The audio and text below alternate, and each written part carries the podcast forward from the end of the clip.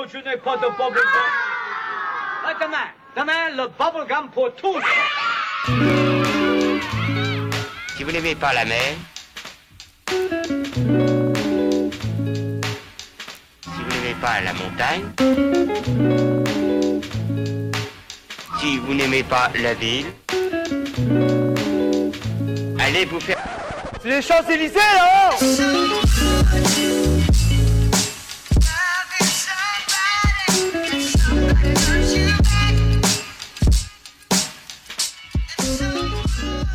Voici de retour après un week-end cinéphile au Champs-Élysées Film Festival sur la très belle terrasse du Publicis pour parler de la compétition et si possible bronzer un peu avant d'exhiber notre pâleur toute parisienne sur les plages. C'est mal parti en tout cas. Euh, au programme deux films de la compétition, Franny d'Andrew Renzi et Welcome to List de Michael Beach Nichols et Christopher K. Walker. On verra qu'au CEFF, cinéma et musique font plutôt bon ménage et puis Détroit, encore et toujours, ce soir un petit détour par sa banlieue. Extérieur nuit au CFF, c'est parti.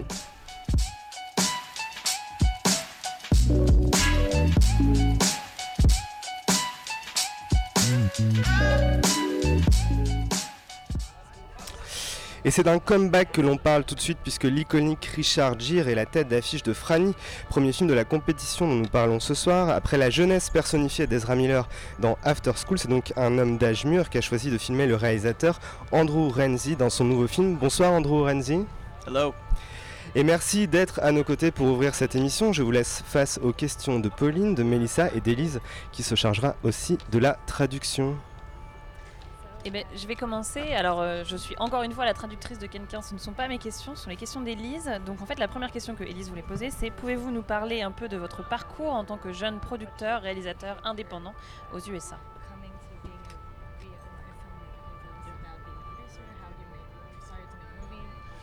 Yeah, I um, you know, I started. Uh, I went to school for writing. Um, I didn't study film in school, but I always loved movies. And um, after school, I, I, I immediately started producing because I knew that I could work with some filmmakers who had been either doing it for a long time or went to film school, and that that was a way for me to really learn the craft and the technical side. Um, and um, the first uh, thing I was involved in was a film called After School uh, by Antonio Campos, um, and that was in 2007 and um, you know on that film it was really just a way for me to to to learn uh, the actual technical aspects because I knew I wanted to tell stories but I didn't have the tools to, to, to be a director quite yet.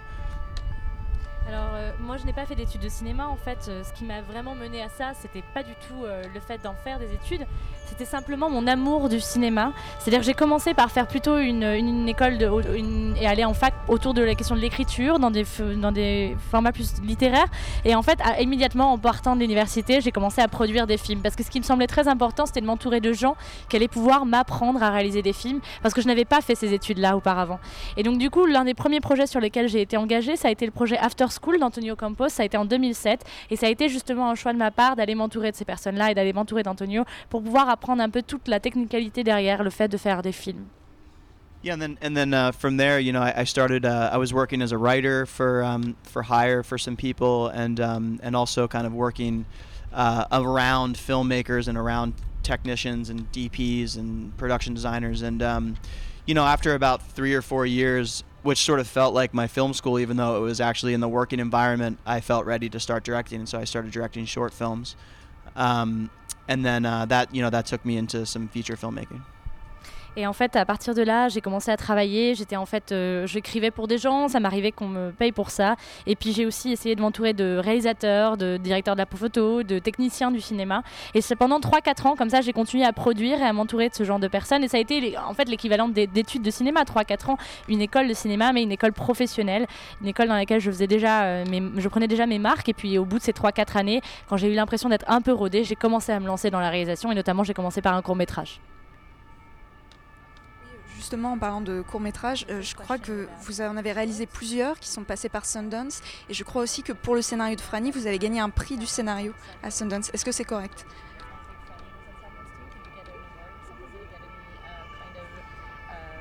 Well, we we, we actually didn't play Franny at Sundance, but we we um, we did. I did the, a thing called the Sundance Lab uh, with Franny, which is a, a writing workshop um, that you can go and you like workshop the script with professional writers and um, and yeah, and I played my my shorts uh, at Sundance as well, and um, so you know that that festival has meant a lot to me for sure. Um, we weren't quite done with Franny in time for for Sundance this year, but but we uh, but the, the festival has been everything for me, so it's been great. Yeah.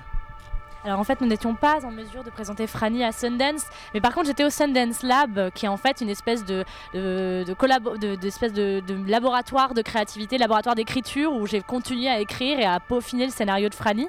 Et en fait, c'est effectivement un festival qui m'est très cher, puisque j'y ai présenté mes courts-métrages, mais je n'étais pas en mesure d'y présenter Fanny. Franny. Pardon, on n'était pas, euh, pas prêt pour le présenter cette année, mais vraiment, ça reste un festival vers lequel je suis vraiment très attachée. Alors, quel type de collaboration, euh, collaboration est-ce qu'on a avec un acteur de la génération de Richard Gere et comment est-ce qu'on se confronte euh, son expérience à la sienne?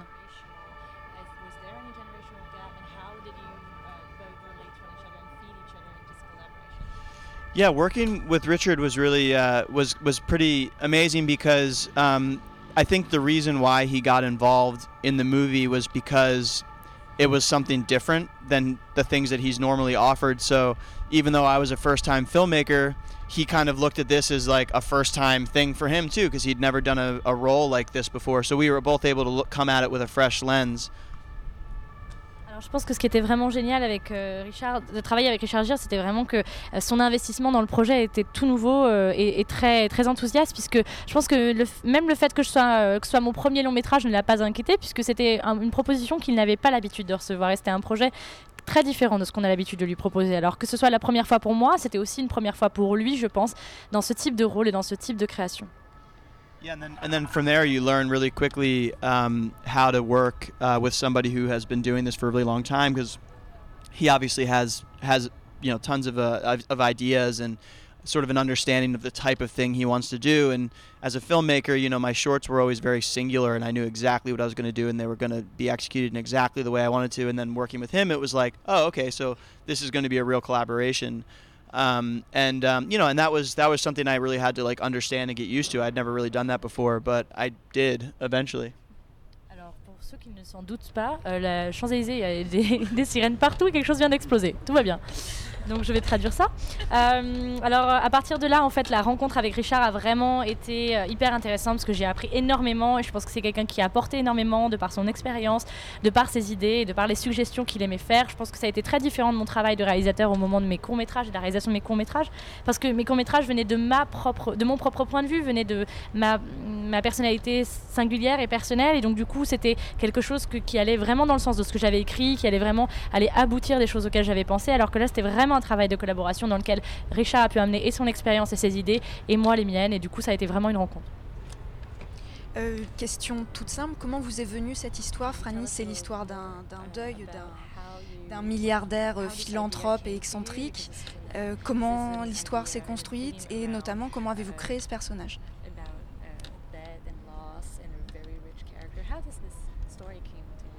Yeah, growing up, I was always really interested in um, in people uh, like John Dupont, um, who who was kind of made famous in Foxcatcher, and um, I actually grew up where he was from.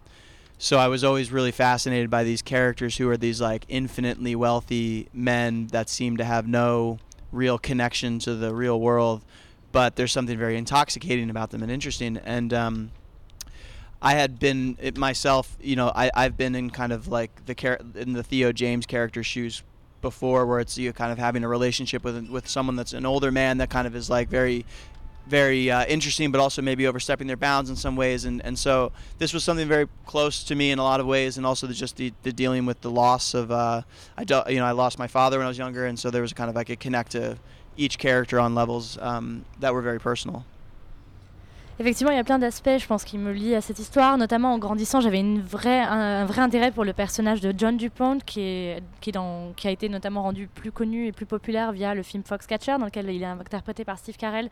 Et j'ai euh, par ailleurs grandi dans sa ville natale, donc c'est vraiment quelqu'un qui, qui me fascinait. Enfin, ce genre de personnage, des gens extrêmement riches, qui avaient énormément d'argent, mais qui étaient en même temps euh, très mystérieux et dont la personnalité pouvait être très euh, toxique, par exemple. C'était des personnages qui me fascinaient énormément.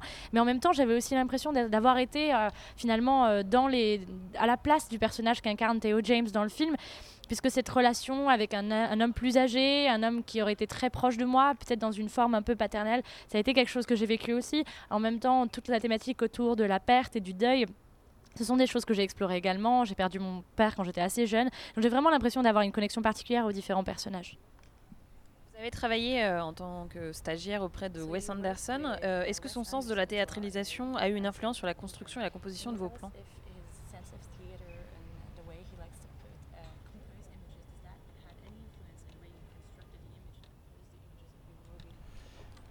Yeah, I, you know, I was um, that was my first job uh, in the film industry. I was 20 years old, maybe even like 19, um, and I was uh, working just as an intern and you know as an assistant. Um, but yeah, I mean, I think I think his his sensibilities definitely rubbed off in in the making of this film, and just in simply the the ways that you know he there's a lot of care put into the compositions of his shots and everything, and um, you know, obviously, I think these my you know the movie that I made is very different than any kind of thing that he's doing, but like I'm certainly I think influenced by a lot of the filmmakers that I that I revere, and um, and he's probably one of them, especially because I was in a close proximity to him at one point. Um, but um, yeah, yeah. So I think yes. J'imagine que d'une certaine manière on peut dire ça. C'est vrai que c'était mon premier boulot euh, dans l'industrie du cinéma. J'avais 19, 20 ans à peine et j'étais son stagiaire et son assistant et j'ai travaillé avec lui et bien sûr sa sensibilité s'est aussi probablement aussi imprimée un peu en moi. Euh, ce que j'aime beaucoup c'est le soin avec lequel il compose les plans, avec lequel il construit ses images.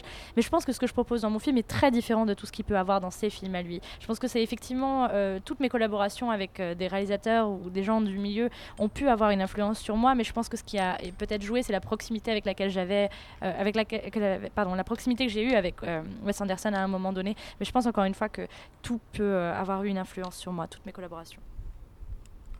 Justement, quelles ont été vos influences pour ce film en particulier? Que ce soit euh, la photographie ou des réalisateurs?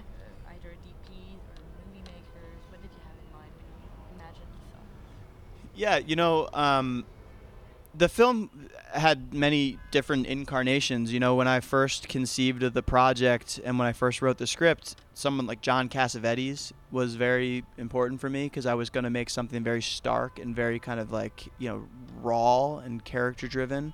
Um, even, you know, Roman Polanski and that sort of like capturing a place and a feeling, something from like the 70s. Um, but then there's filmmakers like, you know, Italian cinema. Um, you know, like uh, like the leopard, or um, even um, something like the Great Beauty, where you have these movies that are kind of dealing with older men and their and their kind of you know their struggles with age and, and what they're coming to terms with, and so and there's something really gargantuan about those movies. So I think that like you know those films definitely played a role for me too uh, in the process. Yeah, it's definitely baroque for sure. It's it definitely developed into that. Oui, je pense qu'il y a toutes sortes de versions. Pardon, le film a eu plusieurs versions et vraiment à l'origine, je pouvais être par exemple beaucoup plus influencée par des réalisateurs tels que John Cassavetes et la manière dont il avait construit des personnages très forts euh, qui allaient vraiment euh, dominer l'histoire et mener l'histoire et des points de vue très particuliers ou la manière dont Roman Polanski avait l'intention de euh, avait cette capacité à capturer des atmosphères très particulières, capturer le, le sentiment d'un lieu. Mais je pense aussi que j'ai été influencée par des cinéastes italiens et des films tels que Le Guépard ou La Grande Bellezza par exemple ont été des films qui ont ce, grand paysage euh, euh, gargantuesque, baroque, et dans lequel des personnages euh, ont énormément de difficultés avec l'idée de vieillir, avec leur âge, avec les thématiques qui sont liées à cette figure vieillissante, parfois mourante. Donc oui, c'est définitivement un cinéma qui s'est imprégné du baroque et de ces idées, ces influences-là. On va poser une dernière question. Est-ce que vous sentez une différence entre le cinéma de la côte est et celui de la côte ouest? Y êtes-vous sensible et où vous placez-vous?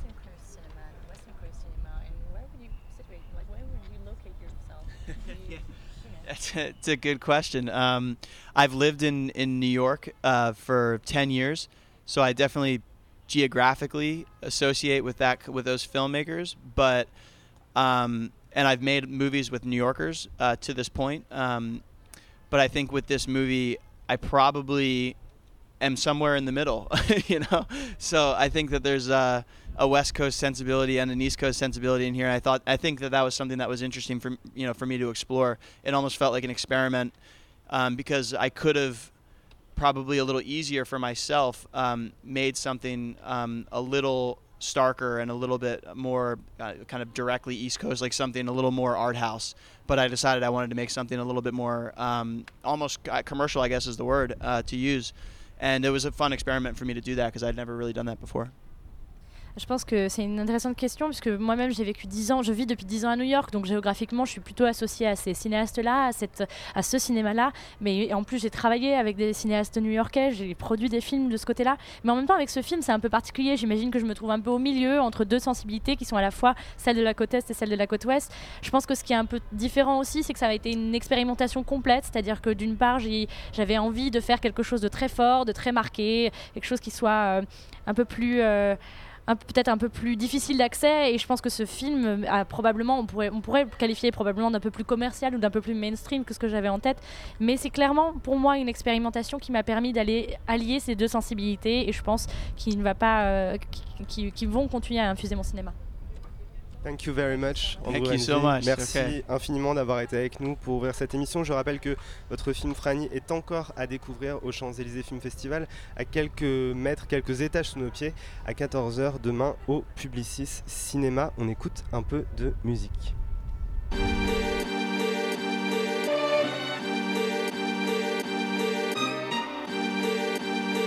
Radio Campus Paris. Hey yo, we came to rock the venue. Then why the several shots of Jaeger followed by 20 vodka Red Bulls. My liver's probably yellow. Watch my body tremble like a pot of jello. We party hard cause we the one to settle. Holla dog if you got pot to pedal. All the skets know that my squad's got that arrow. All the shorties call me bellow. Y'all steaming like a warm kettle. You're naughty, hot and horny, you're the devil. Your bitch grabs my bone, I'm like, hottie, hello. She drags me back to a doggy kennel. They call me Donatello. Underground, you got the memo. I'm always below zero, you can't get on my level.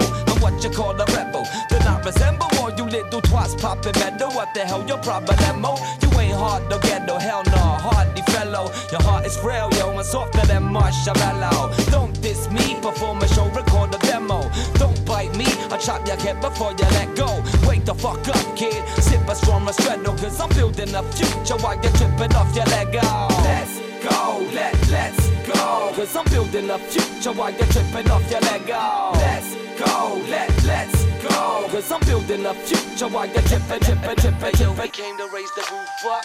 Make you boost up the bass and rape your woofer. Abuse the fucking play button and play some Buddha. Get brutally wasted, awake the rooster. Rooster. Face the truth, cuz. We your favorite group's favorite group, cuz. We smash more spots than adolescent face the root cuz. Fake producers, our labels make snake maneuvers. Strange Medusa faces to seduce us. The game is useless. We stay killing crowds like crazy shooters. We show the youth love, cause they salute us. Entertaining fools like Sammy Davis Jr. Haters fool us. Lame losers slip us the bird. We make the crew cuss. Trolls type shit, dumb us down and break computers. Until my play removes their fingers like the great Yakuzas. I take the grills and make them fuba. Call me trait remover, hang it two big rappers upside down like the Trader Judah. Let's go, let, let's go. Cause I'm building a future while you're tripping off your Lego. Let's go, let, let's go. Cause I'm building a future while you're tripping, tripping, tripping, tripping, tripping, tripping.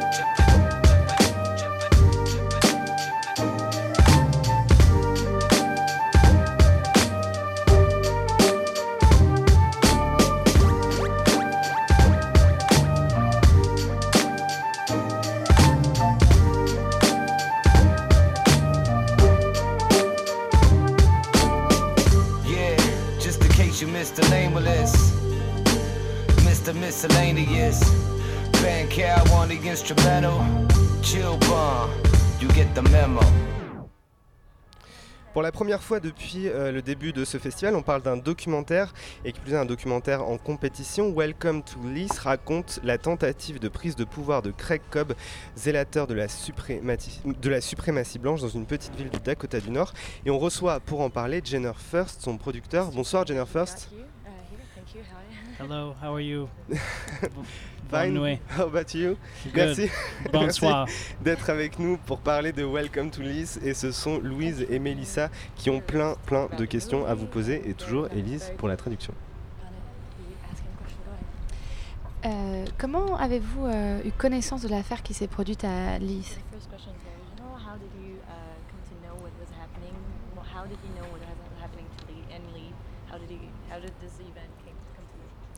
What was happening in Leith was written about in the New York Times, and uh, the directors Michael Beach Nichols and Christopher Kyle Walker read the article and uh, were very fascinated by it and moved by it, and said this is this is very remarkable what's happening in this small town in North Dakota. Uh, so they called the mayor and uh, they asked if any other media was there at the moment after the article had been published. And the mayor responded that all the media had left and that they were still there, they were still struggling, they were still dealing with the problem. And um, that's when Mike and Chris bought their tickets and headed out to Leith. Alors en fait, ce qui s'est passé, c'est qu'il y avait un article dans le New York Times qui avait euh, du coup euh, résumé un peu ce qui se passait et les événements qui, prenaient part à, lieu, à Leith, pardon. Et, euh, et, en réalité, ce qui s'est passé, c'est que les réalisateurs, les deux réalisateurs, ont eu vent de ces événements via cet article qui les a fascinés, qui les a énormément émus également.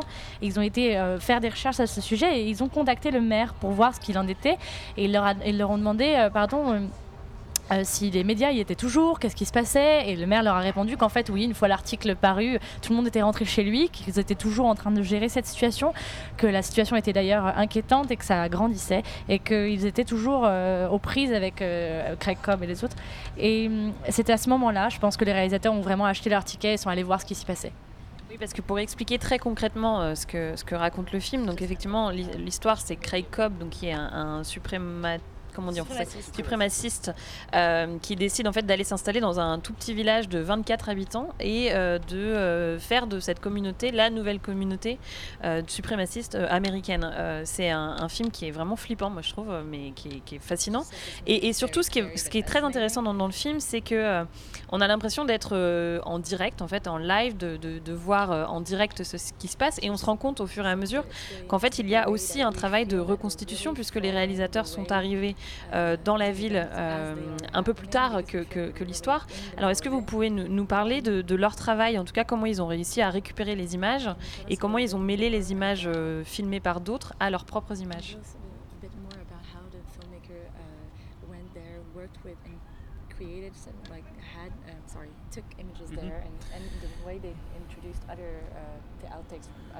Sure um, I think that the main you know goal of Mike and Chris and what is so remarkable about what they've been able to achieve and what uh, I'm honored to be a part of is that they set out with a goal to be objective and that they were going to tell this story objectively. They were going to find a way to um, contact to work with and to document all sides of the story and sometimes this can be hard um, if you have you know different emotional attachments to certain issues but they were able to navigate it quite professionally. And I really applaud them for that. And it's been an honor as their producer to facilitate to empower them and to uh, help the story get out there because I think it's only when these type of stories are presented uh, objectively that the world can really decide for themselves their opinion. Je pense que vraiment il faut souligner le but qui était celui des réalisateurs, c'est-à-dire que, et c'est d'ailleurs remarquable, et j'en suis honorée de faire partie de, cette aventure, c'était de chercher à démontrer de manière très objective ce qui se passait à Lille. Et cette objectivité-là, ça a été vraiment ce qui a créé euh, le moteur, ce qui a été le moteur principal de la manière dont on a créé le film. Je pense que tout a été motivé par ça, que ce soit la prise de contact, la manière dont on a documenté les événements. Je pense qu'il y avait vraiment une volonté de montrer les, tous les points de vue de cette histoire, à chaque fois, d'aller chercher tout ce qui se passait de, de chaque partie en fait de cette histoire. Et c'était quelque chose de particulièrement délicat parce que selon qu'on ait des attachements différents euh, avec les avec les, les, thématiques qui étaient traitées ou avec les problèmes ou avec les questions politiques que ça soulevait. Ça, ça créait une vraie ambiguïté. Et moi, je veux vraiment euh, les, célébrer là-dessus parce qu'ils ont vraiment tout fait pour conserver cette objectivité et rendre ça possible. Et moi, j'ai tout, fait aussi également pour leur faciliter ça et, pouvoir leur donner le maximum euh, de, capacité de manœuvrer et de pouvoir euh, aller à la rencontre de ces gens-là. Et je pense que c'est en capturant de manière objective ce genre d'événements et ce genre de, de personnages que l'on peut permettre au public d'avoir une opinion vis-à-vis des événements qui ont eu lieu, par exemple. Euh, Est-ce que vous savez concrètement comment euh, comment s'est passée la prise de contact euh, avec ces gens-là et notamment avec l'épouse d'un des suprémacistes qui a quand même donné un certain nombre d'images d'archives pour le film? Co- comment la relation s'est nouée entre les réalisateurs et, et cette famille? Et comment ont-ils réussi à avoir confiance pour donner leurs images?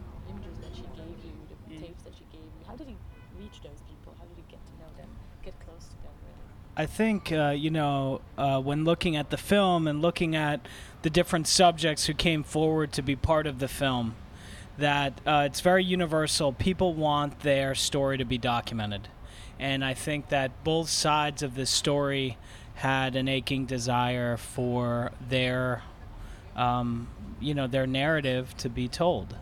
And uh, when Mike and Chris went to Leith um, I think they were, you know, very forthright and very, um, you know, straightforward about the fact that they were in the business of telling everybody's story. And since it's such a small town, they came in contact with both sides and with um, Craig Cobb and with Conan Dutton and his wife Deb. And, um, you know, as things began to unfold, uh, Mike and Chris became a sounding board for both sides. And so, as the drama thickened, um, you know, they were right in the middle of it. And when the incident happened that's featured in the film, the armed patrol, uh, Deb was filming. And she knew that Mike and Chris were being objective and that they were documenting both sides of the story and giving light to all opinions. And she offered her footage from her iPhone uh, to be used in the film. Um, and I think it's it, it was their level of professionalism and their level of transparency um, that created an environment for people to contribute that way, for people to feel safe, to trust that the film would be objective. And like I said before, I mean, uh, what you feel when you watch this, whoever you are, is the intention. The information's on the table, and you can come to your own conclusions about what it all means. Je pense que quand on regarde le film et les sujets qui traversent ce film, on se rend compte que vraiment euh, tout le monde a envie que l'on entende, euh, sa- entende et que l'on voit euh, sa vision de- des choses et que l'on que l'on sache en fait ce qui est ressenti de part et d'autre. Et je pense que les deux parties de cette histoire avaient vraiment à cœur d'être entendues, d'être rendues visibles. Et c'est pour ça aussi que les réalisateurs ont été exceptionnels là-dessus, c'est-à-dire qu'ils sont venus de manière très directe, très sincère, se présenter comme des gens qui voulaient entendre toutes les versions de cette histoire et tous les points de vue de cette histoire. Et leur objectivité, leur engagement vis-à-vis de cette objectivité, elle s'est répandue dans cette petite ville. Donc je pense que des personnages comme Craig Cobb, Conan ou sa femme Deb ont vraiment eu vent de ça et ont été entendus par les réalisateurs. Et donc ils étaient au milieu de ce qui se passait lorsque vraiment la situation s'est renforcée au niveau et s'est dramatisée. Je veux dire, je pense que notamment, vous le verrez peut-être, notamment le moment où il y a une patrouille armée de Craig Cobb et de Conan, euh, cette patrouille filmée par la femme de l'un des deux suprémacistes. Euh, elle, a été, euh, elle a été très importante. Ça a été un moment, un pic dramatique dans ce qui s'est passé à Leith. Et cette, cette femme-là, sachant que l'objectif des réalisateurs était d'être objectif et sachant aussi qu'ils étaient au milieu de tout ça, qu'ils étaient en capacité de recevoir et d'écouter les différents points de vue, elle leur a proposé ces images-là. Elle leur a proposé les images et les vidéos qu'elle avait tournées à partir de son iPhone. Et donc je pense que c'est leur niveau de professionnalisme et la manière dont ils ont réussi à instaurer une intimité et une sincérité dans leur démarche qui a vraiment permis aux habitants de Leith et aux, aux- suprémacistes qui s'y trouvaient de pouvoir aller vers eux et pouvoir leur confier leur point de vue, leurs images. Et je pense que c'est cette intention d'objectivité qui vraiment a permis au film de se faire de cette manière-là parce que toutes les informations sont sur la table et donc du coup chacun peut vraiment en tirer ses conclusions. Ce que j'ai beaucoup aimé dans le film, c'est que hum, il y a, y a effectivement une, histoire très forte, mais il y a aussi une mise en scène qui, est- qui a qui est très intéressante, je trouve, qui rappelle le travail d'Errol Morris. Errol Morris, qui est un documentariste qui, travaille beaucoup justement sur euh, la, mise en scène de reconstitution. Euh, et, je trouve que dans le film, on a, euh, on a l'impression que, à l'image, en fait, le, mal gangrène cette, cette région. C'est-à-dire que peu à peu, il y a du brouillard qui arrive. Il y a, un truc très inquiétant. Il y a des panneaux d'ailleurs, qui est le, village est appelé, enfin la ville est appelée le village des damnés. Est-ce que vous pouvez nous parler de leur travail artistique? Voilà. Et est-ce qu'on peut dire que ce film est un western Yes, um, it, it the film is very much a western. The the film is very much about uh, a battle, and you know I want to keep with the theme of objectivity, so I don't want to say good guys versus bad guys. Um, but uh, yes, it is, and it's it's very much the good, the bad, and the ugly. And there's a showdown, and there's um, there's a duel, um, but I think that the filmmakers took a lot of inspiration from filmmakers like Errol Mor- Morris, from filmmakers like Werner Herzog, from filmmakers, I think chiefly the Maisels brothers for their amazing uh, use of verite um, to tell a story. Um, I think that, uh, but they they definitely crafted their own voice um, in the process of making this film, and um, there was no playbook. There was no um, um, manual on how to produce a film like this or direct a film like this. So it really had to do with very keen instincts and talent. And uh, hats are off to the whole team. Uh, chiefly Mike and Chris, who not only directed this film but shot this film, recorded the sound for this film, and did all the primary editing of this film. Um, so I think that um, they had a story to tell and they had the talent to tell it. Euh, oui, en fait, on peut vraiment dire que ce film est un western. Je pense qu'il y a vraiment une bataille dans le film, une confrontation, un duel. J'aimerais rester sur la thématique de l'objectivité et ne pas vous dire que ce sont les bons contre les méchants, mais il y a un peu la bon, le bon, la brute et le truand dans cette histoire. Et il y a vraiment cette question du duel. Et je pense qu'effectivement, on peut dire que les réalisateurs se sont notamment inspirés de types comme Errol Morris ou le travail d'Herzog ou les Mason Brothers. Et how do you call them, the Mason Brothers? The, the brothers. et les frères Maisels. Et je pense que euh, ce travail autour de la vérité notamment qu'ils avaient. Mais euh, toutefois, je pense qu'ils ont vraiment modelé leur voix propre durant ce film, en faisant ce film. Il n'y avait aucun manuel, il n'y avait aucun guide pour faire ce film. Et ils ont vraiment pu ne compter finalement que sur leur instinct, leur spontanéité. Et je pense que vraiment c'est chapeau bas pour toute l'équipe, mais surtout pour ces réalisateurs qui ont d'une part été et réalisés et shooter les images, euh, enregistrer pardon, le son et faire la, première version et la première mouture du montage. Donc vraiment, je pense que ce sont des gens qui avaient une histoire à raconter et qui ont réussi de manière très remarquable à le faire. Euh, J'aurais aimé savoir euh, comment est-ce que vous allez euh, distribuer le film aux États-Unis, si, c'est déjà en cours, ou quelle est, la, politique que vous allez avoir pour la diffusion de ce film?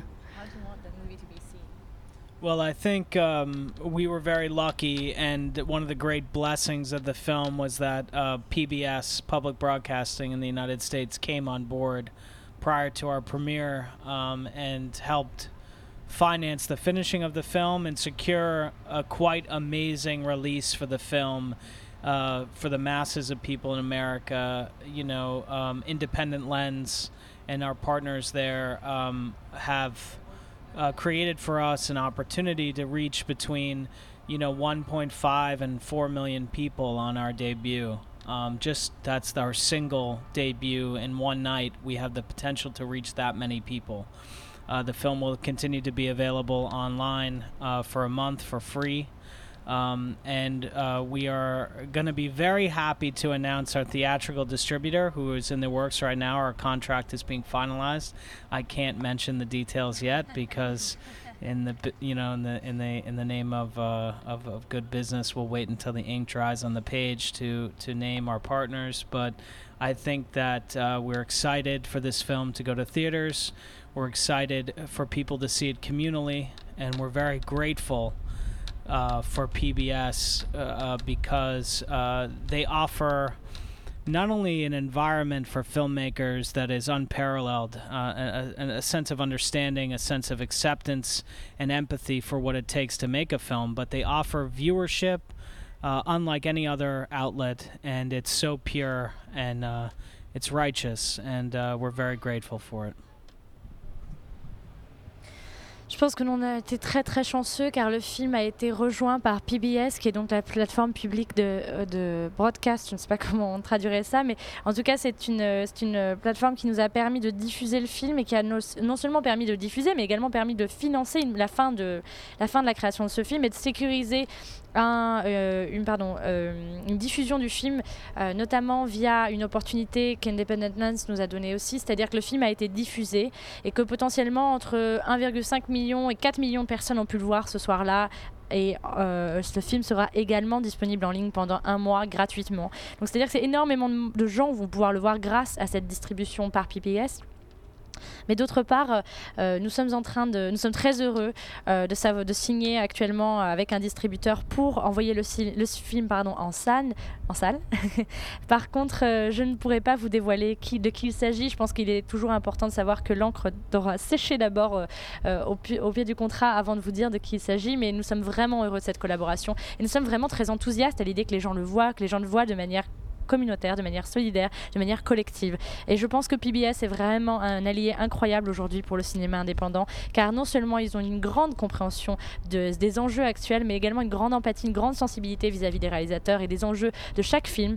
Et, en plus, ils ont un pouvoir de distribution et de- de- d'accès qui est énorme. Et donc, c'était des gens particulièrement généreux et nous sommes juste ravis d'avoir pu collaborer avec eux. Question. Euh, le film pose vraiment la question de la liberté d'expression. Euh, C'est-à-dire qu'effectivement, on, on sent que les, les réalisateurs voulaient donner la, la parole aux, aux deux camps. Euh, mais jusqu'à quel point est-ce qu'on peut donner la parole à, à ces gens-là et jusqu'à quel point on peut leur laisser dire ce qu'ils veulent à l'écran? Go and listen to both sides, but just until when can you really call in for freedom of speech when it's so hatred? Uh, I think that um, it's a very delicate issue, uh, freedom of speech.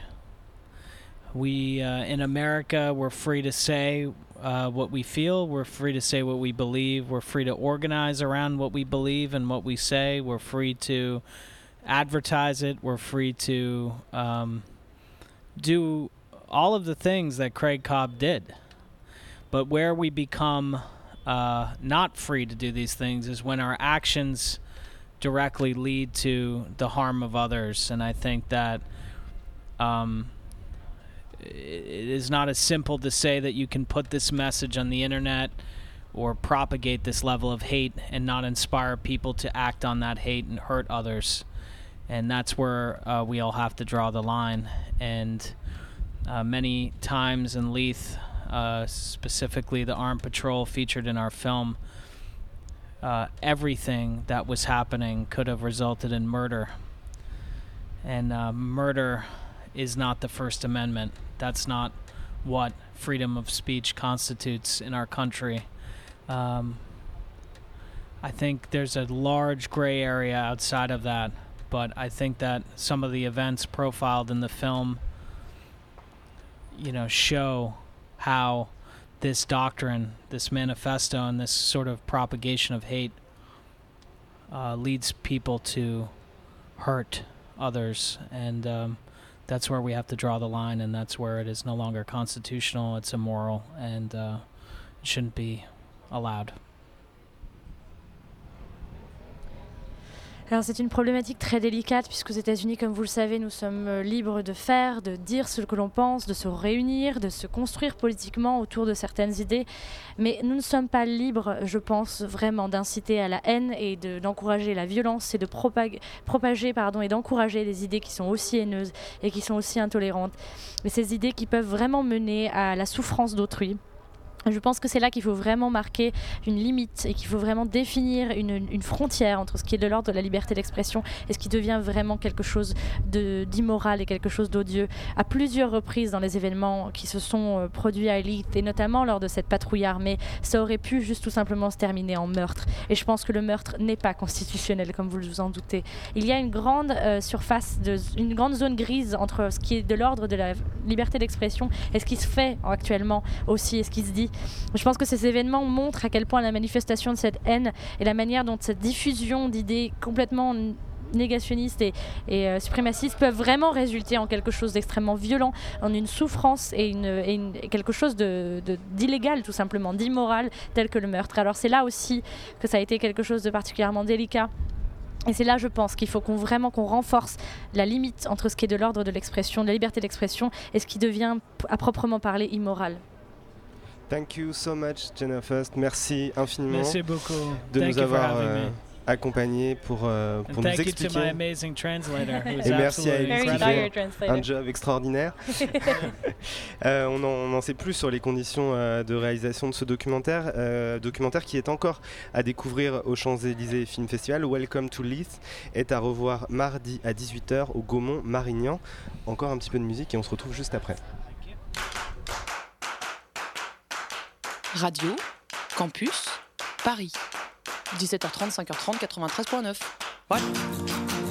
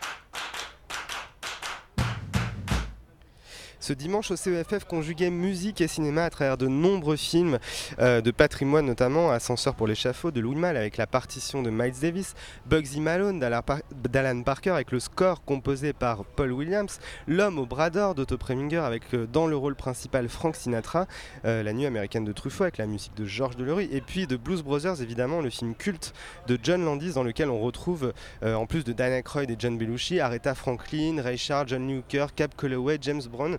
Euh, tout ça nous inspire, enfin inspire euh, à, à Pauline, la plus euh, mélomane des cinéphiles, celle qui font encore plus Oh, vite c'est que gentil. Mélissa à la première note de Michel Legrand. Euh, Oh oui. Un quiz, un quiz sur ces fameux compositeurs et ces fameuses musiques de films. Alors- Alors, tu nous mets au défi, Pauline. Voilà, c'est ça. Je précise juste, ce sont des musiques composées spécialement pour les films. Donc on oublie Kubrick avec Bach, Beethoven, etc. Et deuxième chose, il n'y aura pas de chanson excepté une, et vous comprendrez pourquoi. Voilà. Moi, je viens d'apprendre que Bach n'avait pas composé pour Kubrick. T'es pas trop déçu On peut démarrer, je crois. Donc compositeur et film, si possible. C'est une pub. C'est Fellini et c'est. euh, La Dolce Vita. Non. 8 et Non, c'est Arma Amarcord. Oui, bravo. Et donc Qui est c'est. le compositeur? Bah c'est. Mais c'est évident, c'est. Enfin. Ennio Morricone. bah Non. Ni- Nino Rota? Oui. Non, Ah, bravo. évidemment. Un point pour Mélissa. Deuxième extrait. C'est American, American Beauty, Beauty. et c'est Thomas Newman. Bravo. Elle est à fond. Elle est à fond, Mélissa. De Sam Mendes. En fait, c'est juste un duel hein, entre Mélissa et Pauline. le troisième, je vous préviens, ça va être beaucoup plus dur. Je vais vous donner des indices. Est-ce qu'on peut se contenter du nom du réalisateur? Non, ça va. Mais non. Non, Ok. on peut pas, David, tu triches.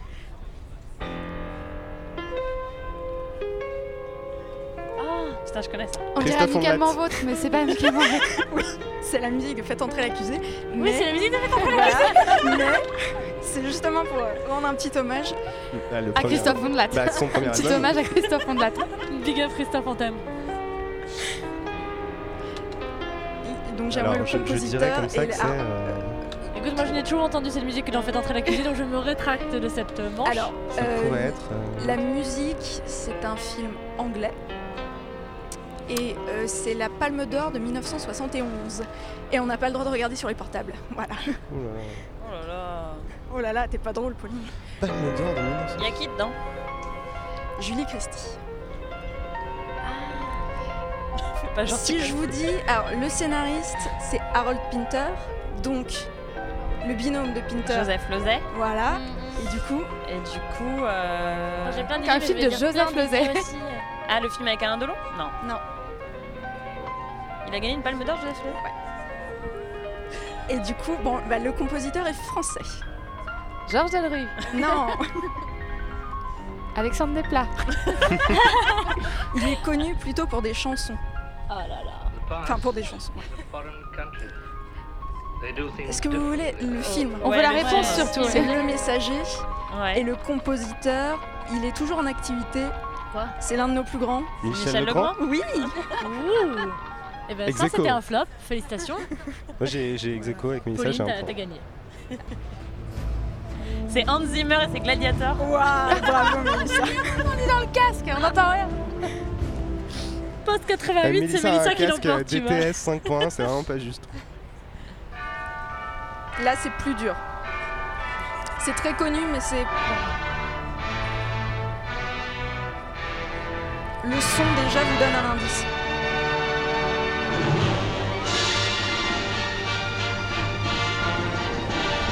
Un film Paramount. C'est pas un film de Minelli? Non. Mais la période se rapproche un peu. C'est une J'entends comédie musicale, non? Une comédie musicale? Non. Pas une comédie musicale.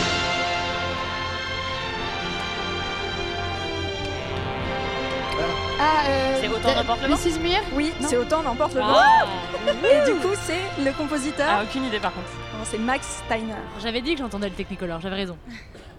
On continue.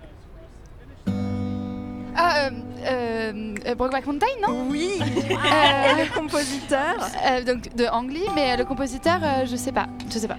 c'est celui de Carnet de voyage aussi, également et de. J'ai oublié. Non, mais c'est pas la peine de me C'est dire. Gustavo. Santa Olala. Ah Voilà. J'aurais pas trouvé. Un argent. argent. Fantasia? C'est pas Fantasia? Non, non. Alors ce monsieur, c'est celui qui a composé la musique de L'Homme au bras d'or et des Blues Brothers. Ah, Elmer Bernstein Oui. Ouais. Et du coup, j'aimerais le film. Ah, le C'est- film, C'est euh, super connu ce, ce. Oui, bien sûr. On connaît que ça. Euh, Mais oh, putain, c'est hyper connu ça. Mais oui Ah, mais oui, oui, y a- là, il y a- c'est un western. Non? Ouais, oui, oui, oui, on peut non, dire ça. ouais, enfin, il y a des chevaux et tout ça. Ouais, voilà. Il y a des chevaux, on est donc dans un western. C'est un remake d'un film japonais. Ah, les, Les les sept sept mercenaires. Sept- Sept mercenaires, voilà. Remake. Samounaire. Hey. On continue. Oh putain euh, là, alors ça, c'est ça, C'est Joe euh, Wright, Reviens-moi, c'est. Oui. Et donc c'est Dar- Dario. Ah, Dario Marie. Euh, non, Arj. Euh, Si, si. Harry. Quelque chose. Dario. Marianne. Marianne Voilà.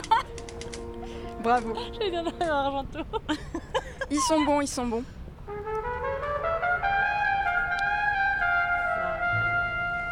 Bah, c'est pas Miles Davis, justement. Absolument. Et donc, L'ascenseur pour l'échafaud. parfait.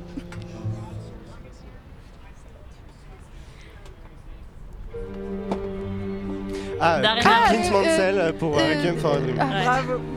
Point pour David. Bim. Là, c'est plus dur. La seule chanson. Ah, mais c'est génial ce film. Euh, putain. J'aimerais bien être dans la tête de Mélissa parfois. Il a fait la musique d'un film qui était présenté hier. Et du coup, de ce film-là aussi. C'est Phantom of the Paradise Paul Yes. Williams. Voilà. Bugsy Malone hier. Bravo. High five. C'est le, le mépris. C'est le mépris et c'est euh, bah, c'est pas de- non c'est pas Delru si c'est Delru. C'est Delru, ouais. Bravo, bravo. On est bon. Vous êtes Vous êtes très bon. C'est Wes Anderson. C'est. c'est le- Alexandre Desplat. Alexandre Desplat, c'est le dernier. C'est Grande Budapest. Ouais, Non, c'est pas Grande Budapest. Celui- C'est C'est pas Moonrise. Moonrise C'est Moonrise. Ouais, ok. C'est Moonrise.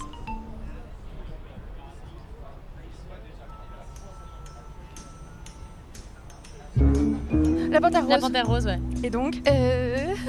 Qu'est-ce qui a composé le thème de la panthère C'est rose celui qui a composé Euh, Moon John River. Williams Non.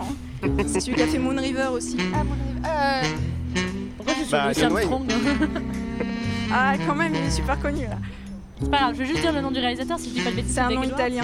Enfin, c'est le, le nom de famille italien. Oh là là. J'ai l'impression d'être en cours de musique et Aldo cinéma et d'avoir séché tout Non. le semestre. Bon, quoi. moi, je... Henri Mancini. Ah, bah oui. bien sûr. Ah oui, mais. Ouais. Mancini. Alors là, c'est plus dur. j'ai fait exprès, j'ai choisi un grand, mais j'ai pris un film qui est, qui est assez connu, mais qui n'est pas du tout l'un de ses plus connus. Et la musique est extraordinaire. John Williams. Non, On va tous le tester. Hans Zimmer. non, passé Hans Zimmer. C'est déjà passé. Danny Elfman. Non. Ah, ça aurait pu. C'est quoi déjà le film? Alors, pour les indices, c'est un film qui a eu, je crois que c'est la seule fois du festival où c'est arrivé, le grand prix spécial du jury dans les années 70. à Cannes, je veux dire. T'as l'air circonspect David. Et le réalisateur a eu la Palme d'Or l'année d'après pour son film suivant. C'est quoi son film suivant Ah non, je vais pas le dire, sinon. euh, Enfin, encore, je suis pas sûre que vous le trouviez. C'est Coppola? Non c'est pas Non. Coppola. Howard Shore? Non, Polanski? Non. Cherchez plutôt en Europe et dans le sud de l'Europe. Ah, italien donc. Oui. Quel italien a eu la Palme d'Or? Moretti mais c'est pas. La classe ouvrière va au paradis. Donc, C'est le film qui a eu la Palme d'Or et moi je veux le film précédent du réel. Et la musique, c'est d'un compositeur très très très connu que vous avez pas encore Ennio. Morricone? Oui, c'est Ennio Morricone. Et le film, je pense que je vais vous le donner, c'est Enquête d'un citoyen Ah, au-dessus de tout soupçon. Ouais. C'est un film extraordinaire. Grave, et la musique euh, a un côté farce, euh, voilà, extraordinaire. Là, ça va être très rapide. C'est qui le réal le Seigneur des Anneaux. Et du coup, c'est Peter John Jackson Williams Non. Non, Bah non. Non, non. Peter Jackson, mais c'est pas la réal, Non, non, non, c'est pas la mais musique. c'est Howard Shore. Howard oui, Shore, ouais. Howard Shore. Attends, c'était quoi le c'était- réalisateur du film d'avant Je crois que c'est Elio Petri. Elio Petri. Lieu Petri. Alors là, pas facile non plus. Ah, donc c'est Arrête-moi si tu peux et c'est euh, John Williams. Oui, bien, bravo. J'ai fait exprès de pas choisir euh, Ah, les années 2000. Star Wars ou, ou quoi. Django Euh, Reinhardt Jazz Manouche. C'est pas Zorba le grec? Non, Non. c'est pas Zorba Est-ce le que c'est grec. Ah, c'est Swing pas, euh, c'est pas euh, un film de Woody Allen? Non, mais euh, Est-ce que c'est Swing de Tony Gatliff ou pas du tout? Non, non, non. Mais au niveau de la période, tu te rapproches plus, euh, Louise. Zorba le grec.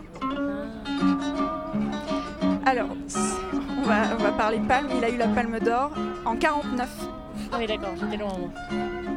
Et c'est un film, euh, comment dire, d'un anglais, mais on croit toujours que c'est de l'acteur principal. Non, c'est le film. Oh là là. C'est euh, Carol Reed, Oui, troisième homme. bravo. Et du coup, c'est la seule musique que ce compositeur a composée. Est-ce que vous avez le nom? Ah non, mais c'est incroyable. C'est un Autrichien qui s'appelle Anton Karas. Waouh. Ça, ça Tu ressemble fais un pas les du choses à moitié quand tu fais un quiz, hein L'humiliation est totale, merci. Est-ce qu'on a encore le temps? Oui, Oui. On a tout notre temps aujourd'hui. C'est euh, David Fincher oh, Enfin, c'est c'est Atticus Sora, c'est euh, Trent et c'est Social Network? Oui. Bravo. Bim Ils sont à fond.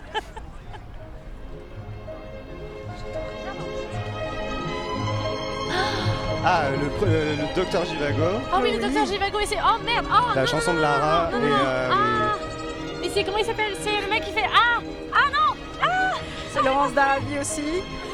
C'est le père de. Mais je sais C'est. C'est euh, c'est pas Michel aussi? Euh, Je non, sais plus comment il mais ça démarre par les mêmes lettres. Ah. C'est le papa de Jean-Michel. Je sais. C'est Jarre, Jarre. Jarre. C'est- Maurice. Voilà. Jean- Maurice, voilà, c'est ça, j'y arrive. Merci Pierre Bertomieux.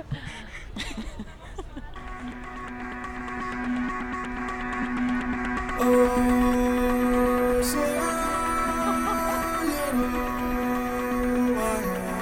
bien une chanson à être dans Slumdog Millionnaire, ça. Amadou et C'est vrai, Marianne. c'est ça Attends, c'est génial Et du coup, Bravo, c'est Mélissa. le compositeur. Euh, Dépêche molle.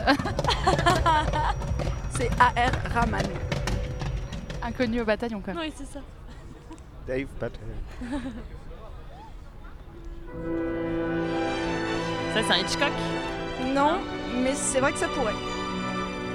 On n'a C'est pas dans eu la bonne Bernard. Herrmann encore. hein. Non,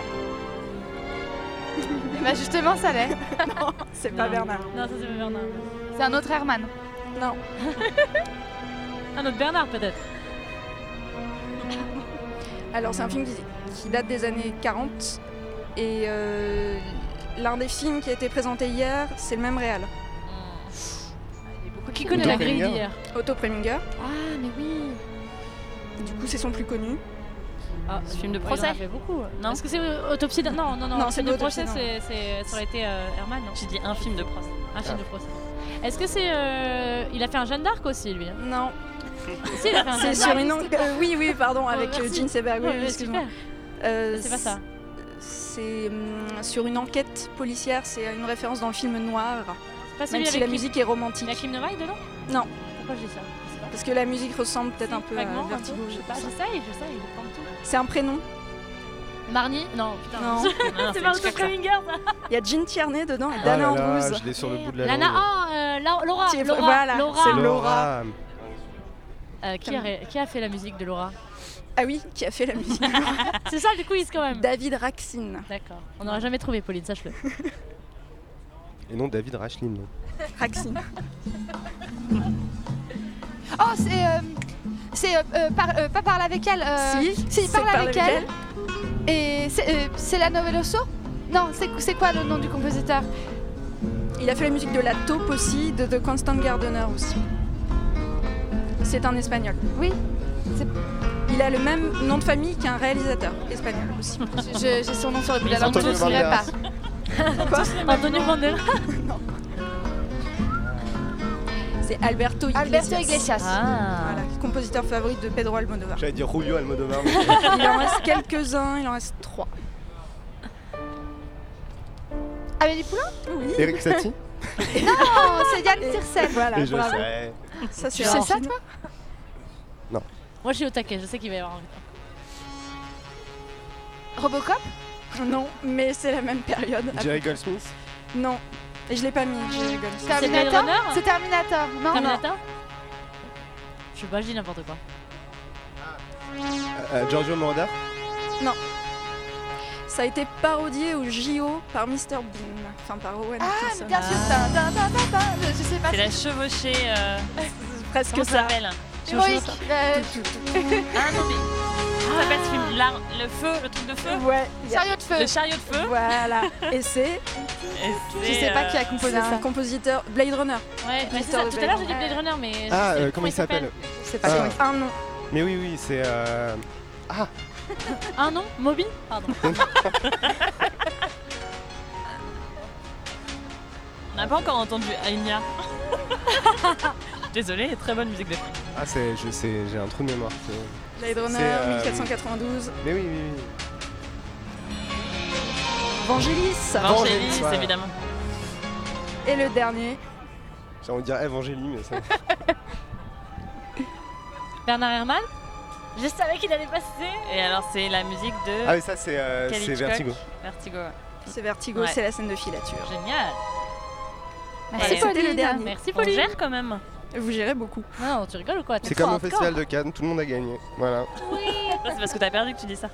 Non, j'ai répondu plusieurs fois bien. À vous deux, vous y arriviez? On parle euh, très vite de Détroit?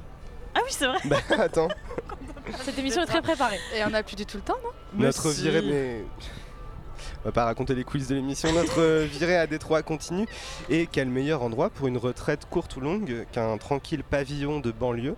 Le film euh, du CEFF dans ce cycle Atmosphère urbaine, c'est Grand Torino de Clint Eastwood.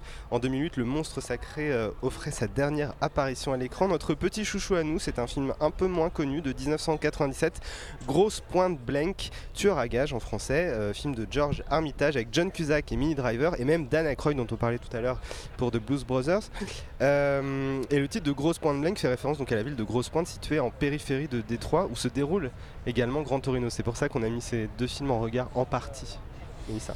Ouais, on est obligé de parler de Grand Torino. Moi, j'ai pas envie de parler de Grand Torino. J'ai juste envie de vous parler surtout de Grosse Pointe Blanque euh, qu'on a découvert justement pour cette euh, chronique. Euh, le réalisateur de, de Franny, euh, juste avant, nous disait qu'en fait, le film est hyper culte aux États-Unis. Nous, en France, on, on le connaît pas du tout. C'est un film génial. euh, Donc vraiment. on connaît mal John, John Cusack. On connaît mal, John. Cusack, de manière générale en France, c'est c'est vraiment quelque chose auquel il faut remédier très vite, puisque John Cusack est le plus grand acteur de sa génération, que ce soit dit. Grosse Pointe donc c'est l'histoire de donc, ce tueur à gages qui, qui est invité à une réunion euh, de, de- de lycée euh, dix ans après, et donc qui du coup retourne dans, dans sa ville natale et euh, retrouve la fille qu'il avait laissée sur le bord de, de sa porte. Qui fait de la radio d'ailleurs. qui fait de la radio, effectivement, et qu'il avait laissé sur le bord de sa porte le, le soir du, du bal de promo. Et, et donc, il la retrouve comme si 10 ans ne s'était pas passé, et il se retrouve comme si 10 ans ne s'était pas passé. Et c'est un film, c'est vraiment très très drôle. Euh, Enfin, si Tarantino n'a pas vu ce film, euh, je, je comprends pas, parce que vraiment, c'est. Il l'a vu, il a tout. Il, il a tout pompé dessus. Enfin, c'est c'est un mélange de, de comédie romantique et de, de- de comédie noire, on va dire, de, de film noir, parce qu'il y a effectivement une histoire de tueur à gages. C'est-à-dire que John Cusack revient dans sa ville natale et, et- et est poursuivi par, par un autre tueur à gages. Mais il y a cette, surtout cette comédie romantique au, au milieu. C'est-à-dire que ces personnages se retrouvent comme si, comme si de rien n'était. Quoi. Et, et, le on reprend la relation euh, là où on l'avait laissé euh, dix ans auparavant. C'est un, c'est un vrai teen movie, mais avec des trentenaires. Euh, vraiment, c'est un film qui est, très finement écrit, je trouve. Euh, et, John Cusack, enfin. je, pourrais vous crier mon amour pour John Cusack. C'est, voilà, il a incarné euh, tous les adolescents. Il là, dans ce film-là, il l'incarne à, à 30 ans. Il va le réincarner après, un peu plus tard, dans High Fidelity. Enfin, il, joue cette partition à merveille et ça lui va à merveille. C'est un très grand John Cusack movie. Euh, vraiment, découvrez ce film. Voilà, donc revoyez Grand Torino que vous avez sans doute vu et euh, si vous voulez aller chercher un peu plus loin, Grosse Pointe Blank, Tueur à gage en français de euh, Georges Armitage. On passe très vite euh, par l'agenda, Midnight Express ce soir, euh, l'avant-première de Spy ou encore J'accuse d'Avelgance, mais nous on vous recommande vivement de venir revoir dans, revoir dans le cadre de cette fameuse rétrospective des trois 8 Mile, le film de Curtis Hanson, inspiré de la vie d'Eminem avec Eminem et qui sera présenté ce soir par Eminem, c'est-à-dire Melissa, notre chroniqueuse qui doit à Slim Shady sa couleur jaune poussin. Merci. Cinem. Demain, l'ensemble de la compétition est euh, à rattraper dans les multiples écrans des Champs-Élysées. Alors courez-y. Euh, quant à nous, on se retrouve bah, justement demain pour notre dernière quotidienne depuis le, le CEFF. Bouh, c'est fini. Mais on vous promet un final en fanfare et même en gangsta rap fanfare. À demain. Bah.